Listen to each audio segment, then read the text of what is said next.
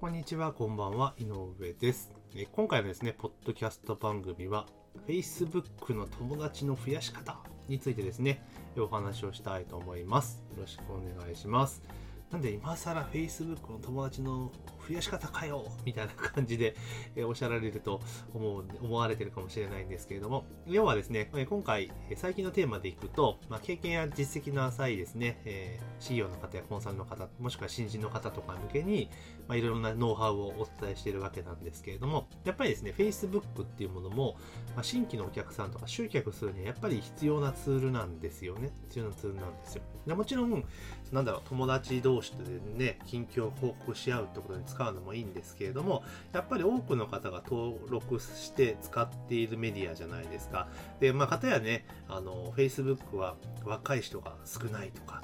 えおっさんとおばさんの巣窟だって言われてますけれども、まあ、我々がターゲットとしている、まあ、お客さん像っていうところは間違いなく Facebook にいる可能性が非常に高いんですよね。なので活用しない手はないっていうのがあります。じゃあその中で、えーどうやって活用していくのかって話になると、やっぱ友達の数って接点を増やしていくってことが重要なんですよね。重要なんですよ。で、よく、ね、数じゃねえよ、質だよっていうふうに言われますけれども、あの、やっぱ数って結構重要なんですよね。例えば、あの、あなた自身が Facebook をやっていて、まあ、いろんな情報発信をしていくわけじゃないですか。例えば、CEO の方であれば、自分の専門分野について、まあ、発信をしたりとかしていくわけですよね。こういうセミナー行きました、みたいな話のことでやっていくんですけれども、そんな時に、例えば、友達の数が、例えば100人の人と、友達の数が、例えば3000人の人だったら、どっちがすごいなって思うかなんですよ。相手に与える印象ですよ。なんですよ。まあ間違いなく3000人なんですよ。あ、3000人と繋がってるんだっていうふうに思うんですよね。だからやっぱ数って、その、ある意味権威性っていう部分を、えーこっそり演出することができるんですよね。で、実際その3000人いるからって中身ってあんま見ないじゃないですか。え、なんだ外人ばっかりかよみたいなこともないわけなんですよ。見る人ほとんどいないですが。でも3000っていう数字がやっぱりある程度のインパクトを与えるので、これ非常に有効なんですよね。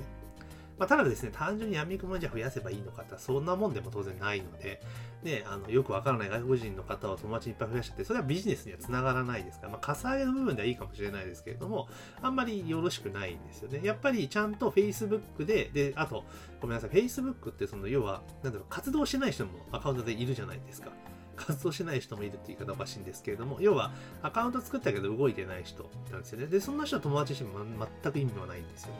ある程度属性を絞って、友達申請していくってことが実は重要になってきます。で、もうこれはめんどくさいから手っ取り早くやりたいなっていう時は広告を使えばいいわけですけれども、まあ、基本的にその個人アカウントでやっていくってことを考えた場合には、やっぱコツコツとですね、友達申請をしていかいく必要があります。じゃあ、友達申請どうやって属性を絞ってやっていくのかっていうところなんですけれども、これほんと簡単なんですよ。まずは、その Facebook で検索機能ってあるじゃないですか。検索機能ね。例えば。で例えば、あなた自身が、まあ私だったら行政書士さんが、まあ、顧客のターターゲットの一つなんですよね。新人の行政書士さんとかいうところのマーケティングのお手伝いをしたりするので、まあそこがターゲットの一つなんですよ。そうなった時に、じゃあ、行政書士っていうふうにキーワードを入れて Facebook で検索するんですね。で、そうするとイベントとか、あとその個人のプロフィールに行政書士って入ってる人とか、いろいろ出てくるわけですよ。ね。で、そういう人たちを、えーお友達申請をしていくわけなんですよね。友達申請していくわけです。それもダイレクトのターゲットじゃないですか。で、していくと。で、あとやっぱプロフィール写真しっかりしている人を狙っていくと比較的リクエスト承認がされやすいですね。あースナップ写真とかじゃなくてちゃんとしたなんか写真やさんで撮ってるような人を狙っていくと意外にしっかりと許可して申請を OK してくれるケースが多いかなと思います。で、本当に注意しなければいけないのが画像入ってない人とか、まあアバターを使ってるような人はあんまり加えない方がいいのかなと個人的には思ってます。あのビジネスで使っているわけですから、で、そう考えた時にやっぱり自分の顔をちゃんと出してる人を選んでいくっていうのが実はポイントなんじゃないかなと思ってます。まあそんな形でどんどん申請をしていくということと、あとは、あれですね、あの、Facebook やってると、見てると、タイムラインとか見てる、タイムラインっていうかニュースフィード見てると広告流れてくるじゃないですか。ね、広告が流れてくると思うんですね。で、その広告に、例えば、えー私の場合だとまだ事業関係が多いので、まあ、事業の集客さん向けの広告とか流れてきますよね。流れてくるんですよ。で、その時に、その広告記事に対して、いいねしている人っているじゃないですか。いいねしている人ね、広告に対して。Facebook 結構あるんですけど。で、その人を、いいねって、いいねした人ってリストか、リスト見れるので、それいいねしてる人開いて、で、その人にひたすら友達申請していくっていうのも一個の手です。で、これはどういうメリットがあるかっていうと、少なくとも、えそのアカウントの人は広告にいいねを押すってことをしているわけですから、一応動いてるアカウントとなって見ることができるんですよね。で、かつ、そのテーマ、広告で出ている内容ですね。内容が自分のビジネスと合致しているテーマであれば、自分の見込み客になる可能性が非常に高いっていうのを見ることができるので、2つのメリットがあるんですね。それを友達申請をどんどんどんどんしていくという形になります。で、大体これで、あの、コツコツやってったら多分1000人ぐらいすぐ行くと思うんですよね。1000人ぐらいは。軽く行きます。まあ、1ヶ月もあれば楽勝できるのかなというふうに思ってます。でそんな形で、あの、友達の数を増やしていくと結構効率的にですね、増やしていく。しかも、その、なんて言いましょうか、ちゃんと動いているアカウントさんに、あの、アプローチをしていくってことができますというところなんですね。だから、あのただ単純に闇雲に増やしていくと、いや、実は全然動いてないし、アカウント作って放置プレイのアカウントをね、やっぱり友達申請して友達になったところで、あんま意味ないじゃないですかね。やっぱせっかくビジネスに使うわけですから、有効に使うってことを考えたときには、やっぱ動いてるアカウントと繋がるってことが重要になってきますので、まあ今お話した2つの手法だけでも、まあかなりの数が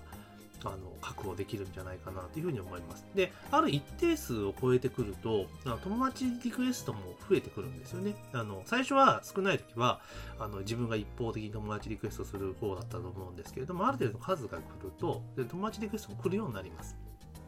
で、その時に来た時に、あの、ちょっと考えてほしいのは、あの、外国人の方からも結構来るんですよね。外国人の方が来るんですよ。ただ、外国人の方と繋がっても、あの、外国人の方は別にビジネスの顧客対象ではないわけですよね。単純にその、なんだろう、異文化コミュニケーションとか交流を持ちたいっていう意味で Facebook を使ってるのであれば、リクエストを受け入れて、まあ、コミュニケーション取るのは全然ありなんですけれども、少なくともビジネスで使おうって考えてる場合に、直接的な顧客にはなりづらいですよね、外国の方って。だからそういう場合は、あの、基本的にはもうリクエストは承認しなくてもいいです。でも承認しなくても向こうはあのフォロワーっていう形であなたの投稿を見ることができるので、あの別にそれはどんどんですね、あの自分のターゲットに合う人だけ選んで、あのリクエストを受け入れるって形で全然問題ないかなというふうに思ってます。で私も自分から行くときもそういう形で選んでるのと、あとリクエストを受けることも結構多いですけれども、まあ、その場合は基本はその条件に合っている人しか、あの、承認はしないというようなスタンスに最近はしています。で、それをやっていくことによって、多分この、なんだろう、結構な数増えてます。2週間ぐらいで多分500人ぐらい増やしてるかな、最近でいくと。っていうのがありますので、ぜひですね、この手法でですね、友達の数を増やしていってもらえるといいんじゃないかなと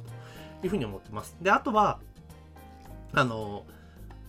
友達になった人と、じゃあ友達になって終わりじゃなくて、やっぱなんとなくですね、ちゃんといいねしたりとか、またコメント入れるとか、そういう作業はですね、あの、面倒なんですけれども、あの、それメインでやっちゃダメですよ。時間もったいないですから。まあ、ちょっと見たときに気づいた投稿とか、気になる投稿があったら、まあ、いいねするとかコメント入れるか、入れるみたいなことをさらっとやっておくと、そのアカウント自体がどんどんどんどん強くなっていって、っていう形になりますので、あのやっぱ動いているってことを見せていくということも重要ですから、でやっぱコミュニケーション、集客のために使うわけですから、やっぱ何らかの形でコミュニケーションを取っていくことが重要になりますので、まあ、そういった形で使っていただけると、非常にですね、Facebook もいろいろ面白いんじゃないかなというふうに思っております。というわけで今日はですね、Facebook の友達の増やし方、今更ですけど、友達の増やし方について、まあ、CEO やコンサルの方の経験の浅く新人さん向けの、えー、友達の集め方についてお話をさせていただきました。本日の番組は以上です。ありがとうございます。